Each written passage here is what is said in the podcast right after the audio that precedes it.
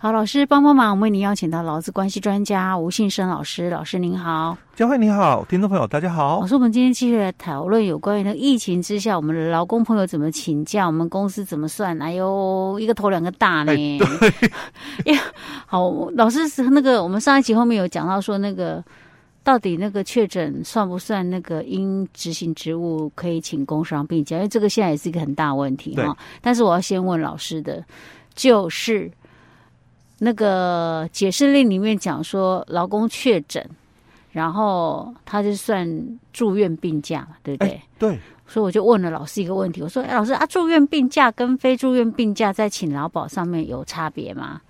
老师说：“有，很大的差别哦。因为住院病假才有给付，劳保才有给付啊。对，非住院病假劳保没有给付。对，哦，对哦，难怪。”虽然我没有请过病假，那对对对，那这样子是对的。对，所以那个解释令出来的原因就是为了这一个解套嘛。嗯、对，就是之前那个劳保局讲说，哎呀，你可以那个申请劳保给付啊，嗯、所以他把它改成住院病假。哎、对，但是住院病假，那先前我们上一集有讲到，哎，老师，那如果说确诊老公在七天之后他还是快筛还是阳性啊，那我继续请假，那是不是都继续往后算呢、啊？嗯，对不对？老师说：“才不是呢，公司应该是要这样子哦，因为老公请假规则是我不舒服嘛，嗯、哦，我我就继续请假嘛。是，那雇主你要我提供证明文件，我拿快筛的证明给你嘛，嗯、哦，代表说，哎，你看我还是我还是快筛阳，对，不舒服。嗯、对，可是劳保局不吃你这一套啦。啊，劳保局这时候怎么办？他就是只算前面七天就对。哦、对啊，因为不管你解释令说的是这样嘛，那我、嗯、我后面没有约束到我了，因为。嗯法规的约束是你要住院，我才有那个伤病给付嘛。对，那你没有住院，因为解释令说算住院嘛，所以我给你嘛。啊、但是解释令里面是讲说只有七天，他也没有讲。其实我们都是在这个很多的主管机关发出来的一些这个什么呃那个。介绍里面就是那个整理的资料里面哦，才看出来看到的嘛。他只给七天哦，所以你快筛七天之后快筛阳，你继续请假，公司也给你请，嗯，那就不算了。劳保那边是不能够后面不能再算的哦。看他们怎么认哦，但是会给的几率，我相信并不高，很低。对，然后可是问题是那个住院的那个给付啊，伤病给付。要扣掉前面几天呢、啊，对不对？哎，三天。要从第四天开始算。哎，对。是实际上他也只给四天啊。哎，对。如果一个礼拜他只给四天。对，没错。早期的话就是媒体讲的哈，十加七的时候扣掉嘛，嗯，三天给七天哦。嗯。那因为现在如果以现在的一个认定是七天的话，嗯，那就扣掉七加七嘛，哦，我就扣掉三天，只给四天。嗯哼，OK，OK，嗯、好吧。那那这样大家知道哈。对。那我们再回到那个老师说要继续来谈。就是说，因为现在很多公司的劳工都一一都陆陆续续都确诊，嗯，那因为之前那个什么那个呃，就是是劳保局还是我们的治安署有讲到说，哎，那你因为染疫，因为执行职务染疫的话，可以算工伤病假，哎，对，哦，那工伤病假跟那个病假，不管这病假是住院还是非住院，又有差了，又有不一样的，因为你工伤病假，它是等于是类似算职灾嘛，职灾，对。那实在的话是全新哦，是全新哦，对，可不，不是半新哦，对。那所以争议又起哦，而且如果是直在的话，是不是那个也没有被扣什么前面三天的问题？哎，那个都是劳保台有扣的问题、嗯、哦。那我们五月一号以后，嗯、因为劳工保法对。执行了，对劳工的那个职灾保险哦，独立了。嗯跳跳离了那个以前的劳保哦，嗯、那那这个部分，其实我反而哦，说实话，嗯，我反而建议企业哦，嗯，你就认职灾吧，你就先当成是职灾吧，因为我反而觉得啦哦，嗯、是职灾以后，嗯，反而企业的负担哦，嗯、就是企业的责任哦，反而减轻了。对，因为你原本半薪你是要给一半的钱，对，可是如果你是用工认定是职灾，用工伤病假。哎，劳保局是给付几成？全部，全部。因为新的灾保法，啊、因为我们五月一号嘛，嗯，劳工职灾保险，嗯，它的前两个月哦，职业伤病的给付，嗯，百分之百。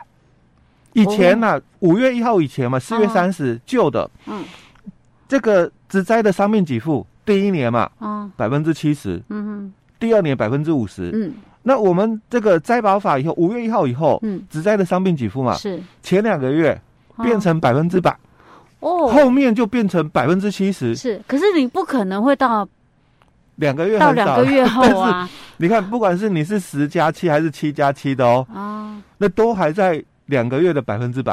哎，我 们的企业公司雇主啊，你要有听到这一集，你这样弹掉，千万不要以为像这种状况给劳工那个算职灾是你吃亏，你还赚到、欸。对，其实你反而负担减轻了，大家反而也不争，嗯、因为你看嘛，员工的认知里面，嗯，他就隔壁的。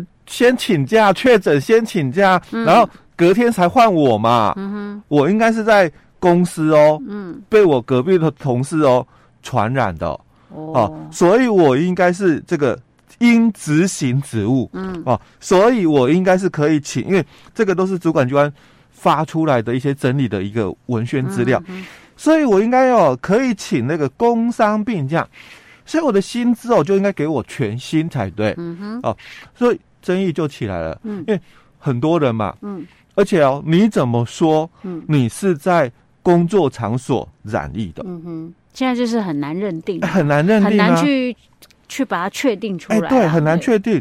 那我们这个劳工请假规则第六条，它是提到说，劳工因为职业灾害而导致的疾病嘛，因为这个是疾病哦，所以劳工因为职业灾害所导致的疾病哦，那。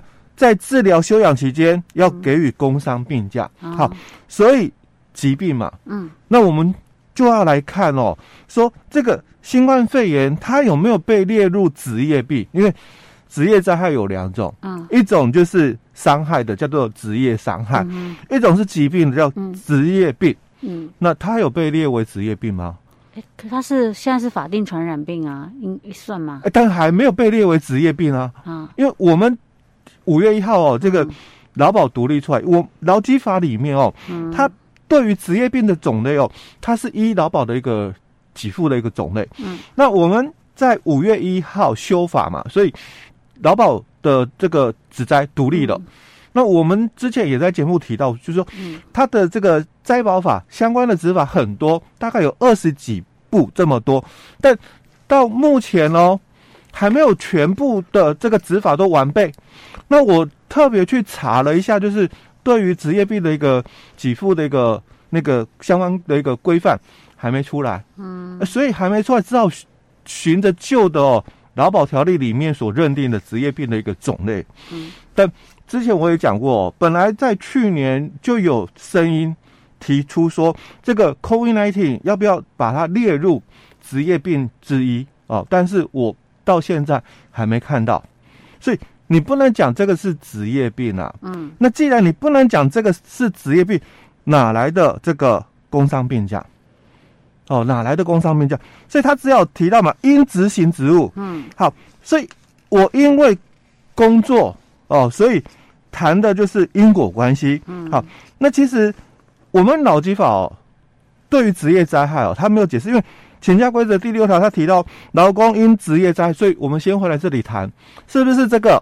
如果是的话，我们就可以说，哎，工伤病假。可是，在我们的劳基法，他没有对职业灾害哦去做解释，只有在我们治安法有提到。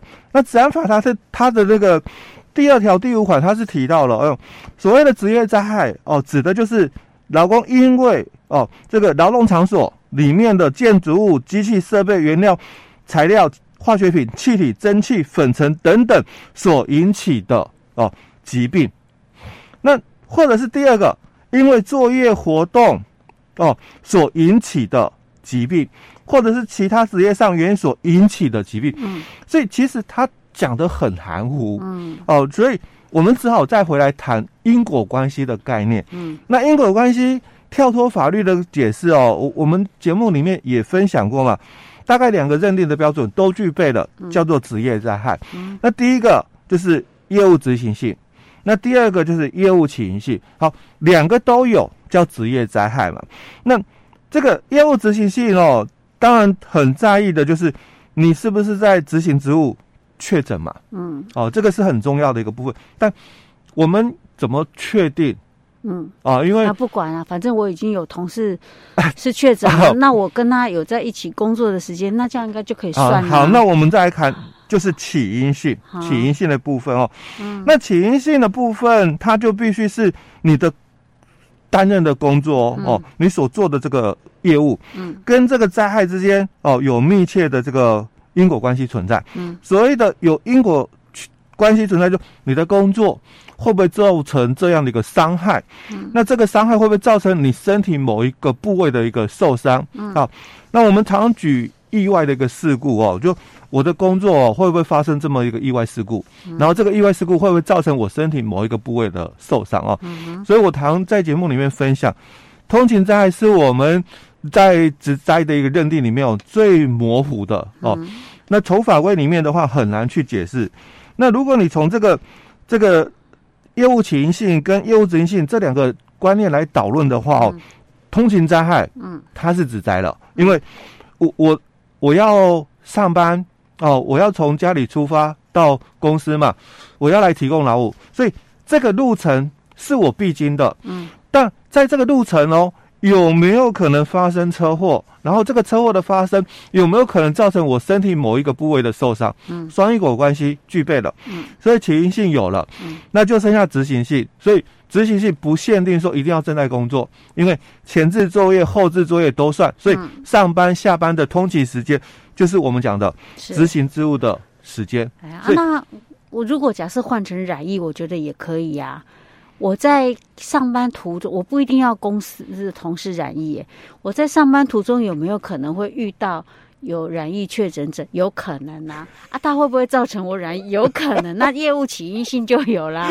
那业务执行性呢？对呀、啊，我去上班途中啊，我是要去执行我的业务的那个途中。那这样当然也可以算啦，对不对，老师？所以去年哦，我们的那个劳保局哦，为什么局长说？哎，你来跟我申请，我会给。嗯，他以这种想法是哦，是哦。但我们去年哦，我们后来不是讲说呃有问题吗？哎，对，治安署说说不是嘛？为什么治安署说不是？因为地点的关系哦。职业灾害很重视的一个观念，就这个风险是雇主能够掌控的。嗯，如果雇主可以掌控的风险，你没有把它做好预防，嗯，所以导致灾害发生。哦，职业灾害。哦，所以很在意的就是风险是不是雇主可以掌控？但很明显的哦，嗯。其实这个 COVID-19 的这个疫情，嗯，所以雇主他是没有办法去掌控的。哦。所以呢，所以其实要认定说是职业灾害了哦，我觉得这个是蛮难的。蛮难的，因为你看现在那可是老师，那你刚刚不是说雇主都可以一律用工伤病假，干脆都给工伤病假吗？但这个是最好，因为目前来讲，嗯，双方有争议。我所谓的双方有争议，员工都讲嘛，我是隔壁那个同事哦，嗯、他昨天确诊，所以请假了，嗯，所以今天才换我，啊，我跟他在隔壁嘛，嗯，所以你我们记得前面的时候，嗯。主管机关，我们政府说九宫格，嗯哼，啊，所以我跟他是九宫格，所以我们现在又取消了。他九宫格是只有学生的，因为我同事还没有。很多事业单位都会把它，就是用这种观念讲，哎、嗯欸，公司里面，哎、欸，我们早期也有用这种九宫格，用这种实在太僵化。哎、欸，就像很多同学讲说。他因为他那时候一开始在学校嘛，嗯，很多学生讲，哦，下课都嘛到处乱跑，什么九宫格，九宫格还不不见得是，不见得是啊。哦，然后我们想说，啊，同事居然不用哦，只有同住家人才用。我们想说，我有时候跟同事相处时间比同住家人还久呢，对不对？一天当中的话，所以这个其实如果硬要这样讲，真的是，哎。我觉得有时候跟真实情况是有很大的落差了。所以其实哦，以事业单位来讲，嗯，他如果愿意的话，优于法规，嗯，哦，先假设是，所以假设是嘛，因为为什么要假设？那假设是，那到时候再申请，不是嘞？那如果到时候申请劳保给付是，会不会有问题？哎，对，所以标准的做法，嗯，我们留待下一期再说。还要卖个关子哦，OK 了，这很重要哦，尤其是如果你本身是雇主或者事业单位的朋友们要注意了哈。我们下一集再跟大家讨论。好。